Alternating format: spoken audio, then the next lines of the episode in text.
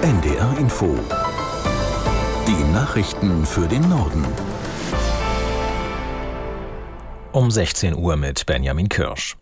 Außenministerin Baerbock hat Israel und seiner Bevölkerung bei einem Besuch die Solidarität Deutschlands versichert. Gemeinsam mit ihrem israelischen Amtskollegen Cohen besuchte sie das Grenzgebiet zum Gazastreifen. Aus Tel Aviv Jan-Christoph Kitzler.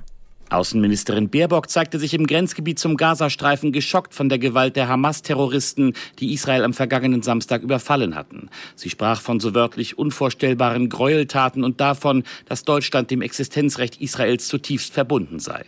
Im Gazastreifen verschärft sich derweil die humanitäre Lage, nachdem Israels Armee die Menschen im Nordteil aufgefordert hatte, das Gebiet zu verlassen. Mehr als eine Million Menschen versucht seitdem, sich im Süden in Sicherheit zu bringen, aber auch dort gibt es keine geschützten Orte. Viele Menschen haben keinen Strom und kein fließendes Wasser. Die medizinische Versorgung ist in Teilen zusammengebrochen. Israel hatte in der Nacht erneut rund 750 Ziele im Norden des Gazastreifens bombardiert und bereitet möglicherweise eine Bodenoffensive vor. Als Reaktion auf Terrordrohungen gegen jüdische Einrichtungen hat Bundespräsident Steinmeier demonstrativ eine Synagoge in Berlin besucht. Der heutige Tag sei ein Tag der Angst für Juden weltweit, sagte er nach einem Gespräch mit Mitgliedern der jüdischen Gemeinde Frenkelufer. In dieser Stunde stehe er stellvertretend für die ganze Nation an der Seite aller Jüdinnen und Juden in Deutschland. Deren Leben in Deutschland zu schützen gehöre zum Selbstverständnis der Demokratie, betonte Steinmeier. Die radikal-islamische Hamas hatte Muslime auf der ganzen Welt heute zu Protesten gegen Israel aufgerufen. Auch heute werden mit Sonderflügen der Lufthansa Deutsche aus Israel ausgeflogen. Derzeit sind zwei Maschinen auf dem Weg nach Frankfurt und München. Kritik an der Evakuierungsaktion kommt von der Pilotengewerkschaft Vereinigung Cockpit. Roman Warschauer in Frankfurt mit den Einzelheiten.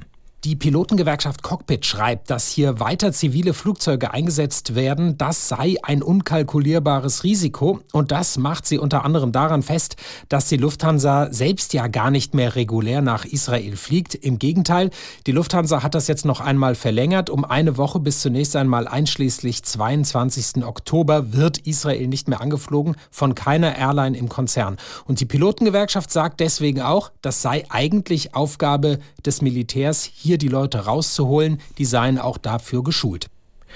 Die Ministerpräsidenten der 16 Bundesländer haben sich darauf verständigt, dass abgelehnte Asylbewerber zukünftig schneller abgeschoben werden sollen. Das ist ein Ergebnis ihrer Konferenz, die heute zu Ende gegangen ist. Aus Frankfurt am Main, Timo Kurz. Wer aus einem Land mit geringer Bleibeperspektive kommt, dessen Asylantrag soll in unter drei Monaten abgeschlossen werden. Damit das klappt, fordern die Länder den Bund auf, das Bundesamt für Migration und Flüchtlinge aufzustocken.